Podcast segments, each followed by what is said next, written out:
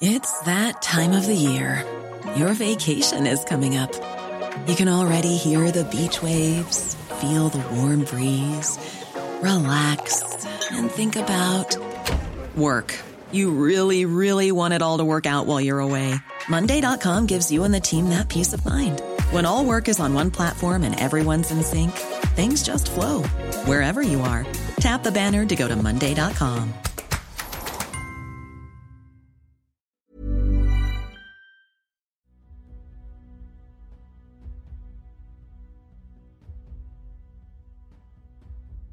Bienvenidos, esto es Fuera de la Caja. Yo soy Macario Esquetino, le agradezco que me escuchen. Esta es la emisión número 87 de este podcast y por ser emisión impar nos toca hablar de coyuntura. Y bueno, desafortunadamente la coyuntura no es muy atractiva. Lo que tenemos hoy es, como usted sabe, una contracción económica bastante considerable, eh, producto de lo que está ocurriendo en todo el mundo. Eh, la pandemia, el ataque del bicho, el eh, coronavirus, ha obligado a muchos países a, a, tomar medidas de distanciamiento social, de restricción del movimiento, que están teniendo un impacto muy grande en materia económica. E incluso hay muchas personas que creen que esto ha sido una medida económica inadecuada y que deberíamos seguir saliendo y comprando y, teniendo relación con los demás como lo hacíamos antes, como si no hubiera eh, enfermedad. E, esto es una muy mala idea. Eh, yo entiendo que, muchas personas se preocupen por querer salir a comprar y a vender, sobre todo a vender, porque pues eh, muchos mexicanos necesitan este intercambio diario para mantenerse. En particular quienes viven en la economía informal, pero muchísimas otras personas también. Todos los servicios que tienen eh, por obligación una cercanía con el cliente eh, están teniendo dificultades. Esto incluye evidentemente hoteles, eh, restaurantes, centros de entretenimiento, desde centros nocturnos a todo tipo de reuniones como bares o como lugares en los cuales uno se relaciona con otras personas muy de cerca y que hoy no pueden ocurrir. lo mismo pasa, por ejemplo, con peluqueros, con gente que tiene estéticas e incluso eh, con eh, el consumo que, nos obliga a tener una relación cercana con otros consumidores y con quienes venden. Y todo esto pues tiene que detenerse porque tenemos un bicho que se transmite con gran facilidad y que tiene una tasa de mortalidad relevante. Eh, quienes creen que esto no está bien y que deberíamos mantener una actividad más o menos similar a la anterior, eh, tratan de utilizar algunos ejemplos de países que no han tenido tantos problemas, o al menos eso creen. Eh, por ejemplo, Japón, en donde no se han utilizado restricciones muy serias a la movilidad, eh, pero bueno, Japón tiene varias costumbres que, que, ayudan en este caso. no hay una gran cercanía entre personas, hay una frecuencia mucho mayor de lavado de manos y de alejamiento de los demás. Eh, las personas suelen dejar los zapatos fuera de la casa, cosas que uno piensa que no son relevantes, pero a la hora de poner en el contexto que hoy tenemos, pues resulta que sí son importantes. El otro ejemplo que utilizan es Suecia y dicen, bueno, pues Suecia no ha tenido que obligar a una restricción tan grande del intercambio y sin embargo, pues las cosas no son tan graves. No, no está totalmente claro que así sea. Indudablemente Suecia tiene una mayor morbilidad y mortalidad que los países cercanos,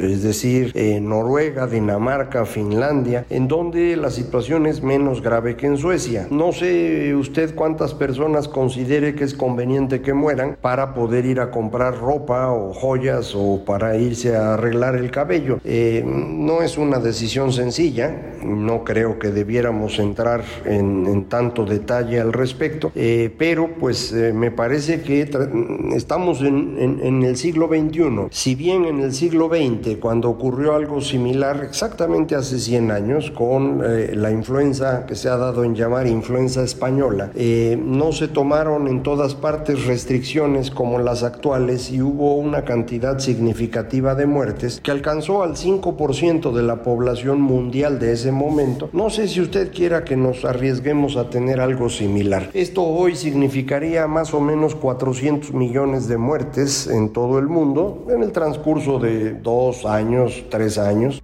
Eh, en México esto equivaldría más o menos a 40 veces lo que nos está costando el crimen organizado. Eh, otra vez es algo que se puede discutir, yo no me opondría a que se discutiera, pero pues hay que ponerle números. No es nada más de que pues yo digo que las cosas van a estar mejor, hay que poner números y cuando uno pone las cifras resulta que la situación no es tan sencilla como parece.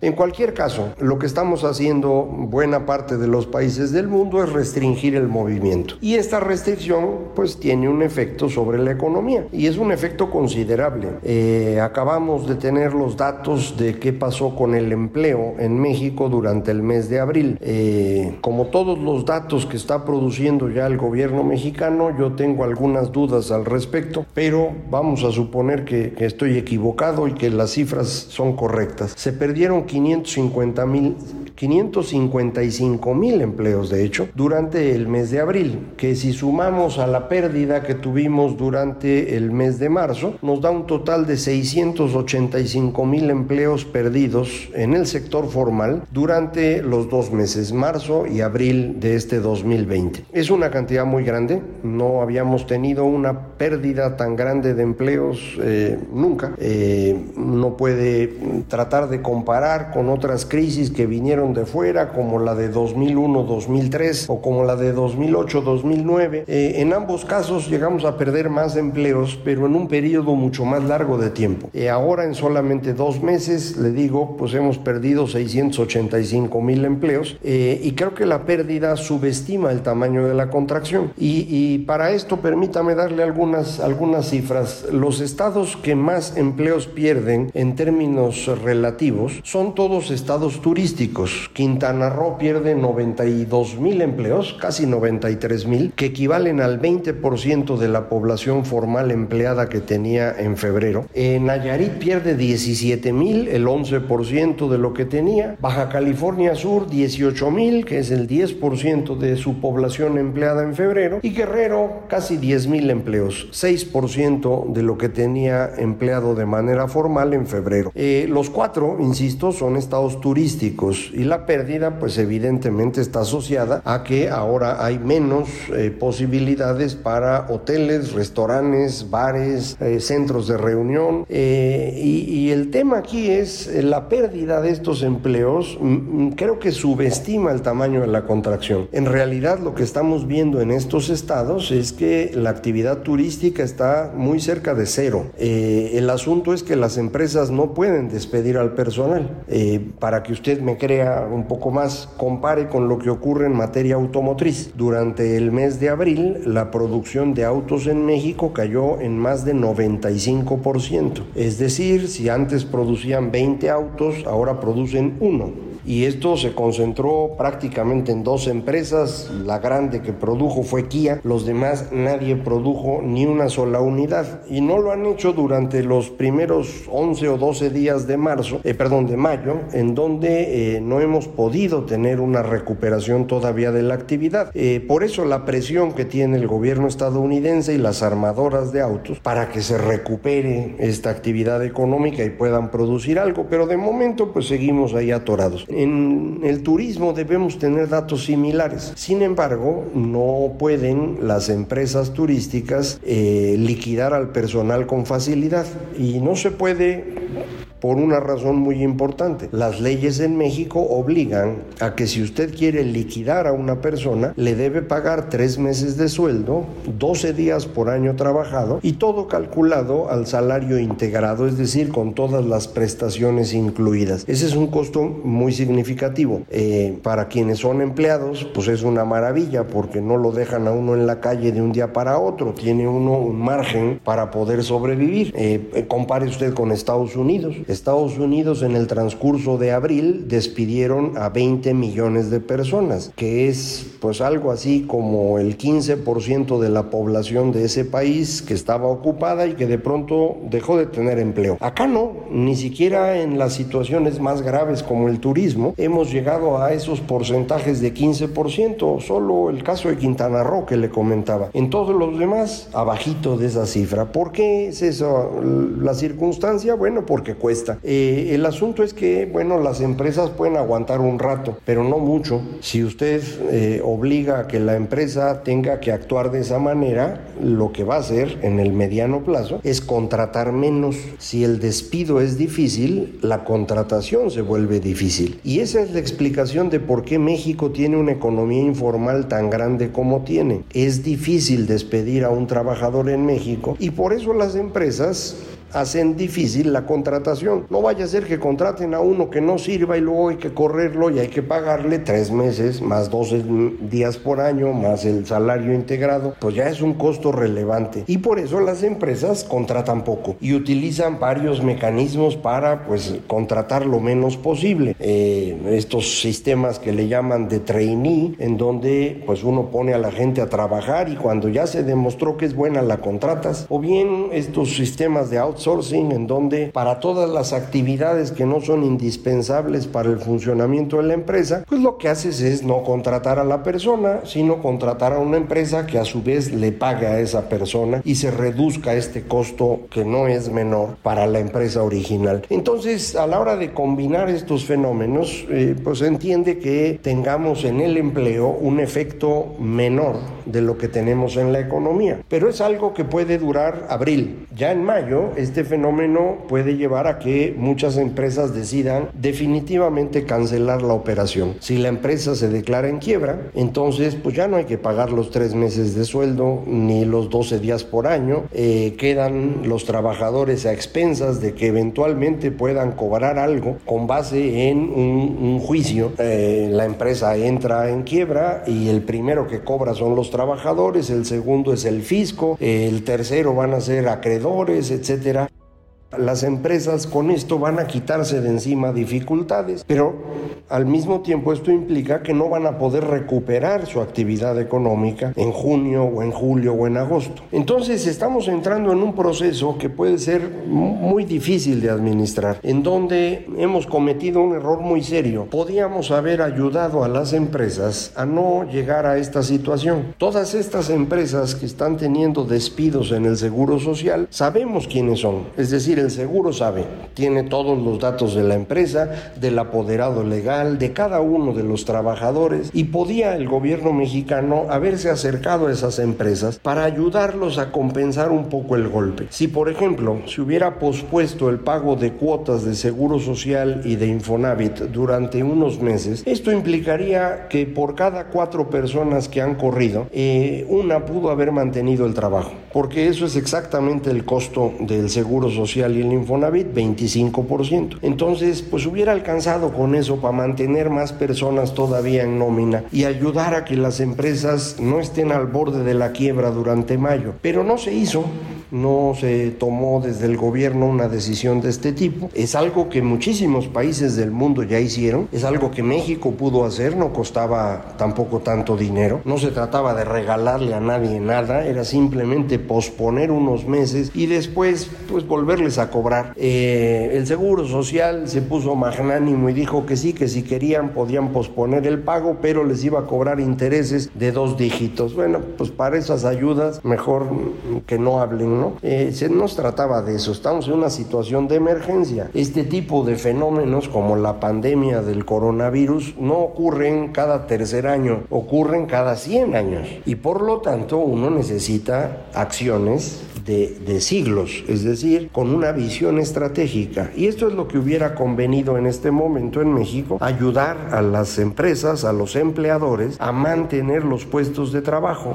Pero insisto, no se hizo y no se hizo en marzo ni en abril, ni se ha hecho al momento de grabar esto, que es el día 12 de mayo, de manera pues que a lo mejor tenemos suerte y para la segunda mitad del mes esto mejora un poco, para junio ya vemos alguna idea del gobierno, pero hasta ahorita no hemos tenido suerte y, lo que nos da esto como resultado pues son estos 700 eh, mil empleos perdidos en números redondos, que es una cantidad muy grande. El presidente había dicho, no sé de dónde se le ocurrió, que iba a generar 2 millones de empleos durante 2020. Eh, lo comentamos aquí y lo comentaron muchísimos colegas, nadie nunca en México ha generado 2 millones de empleos en un año. Eh, ahora menos, porque ya perdiste 700 mil, así que habría que generar 2 millones 700, pues no veo cómo le van a hacer. Eh, estamos entrando en un proceso económicamente muy complejo, en donde nos están faltando medidas de, de profundidad de decisión de parte del gobierno federal. Los gobiernos estatales están intentando hacer algo, pero todos ellos son relativamente pobres. El único que puede eh, movilizar la cantidad de recursos necesarios es el gobierno federal y, no ha querido hacerlo. Las empresas, los organismos empresariales le han propuesto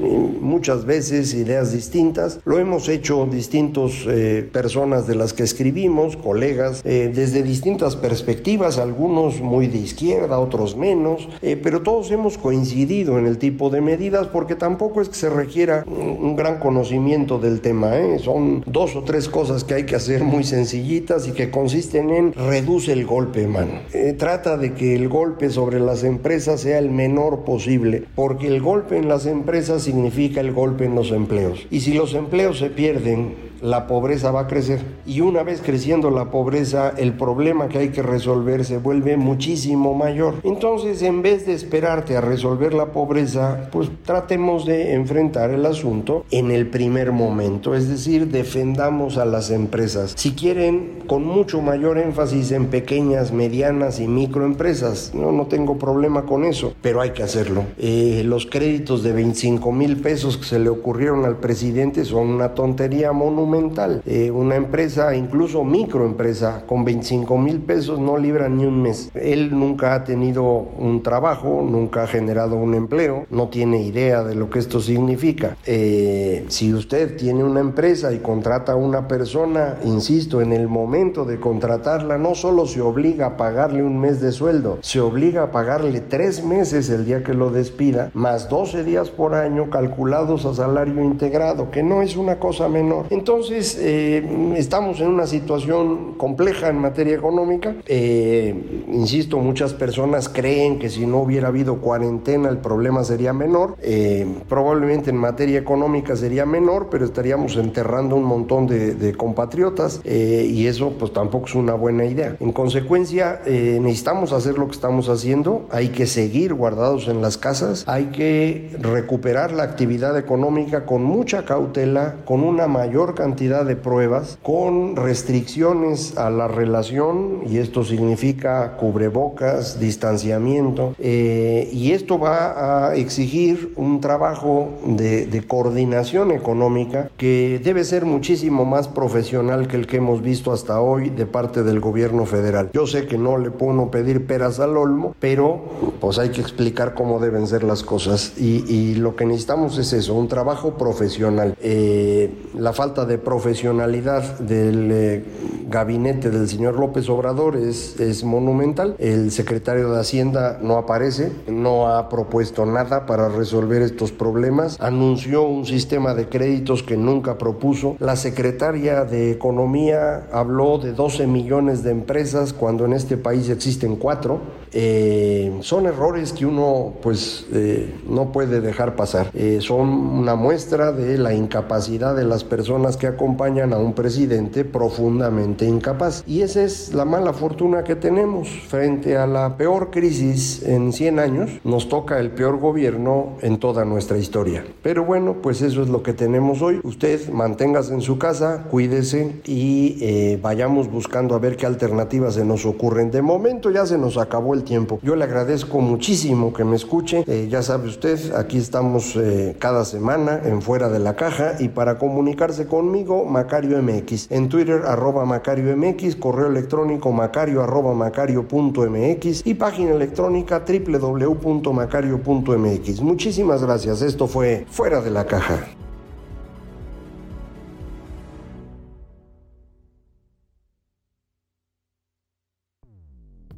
Dixo presentó Fuera de la caja con Macario Esquetino.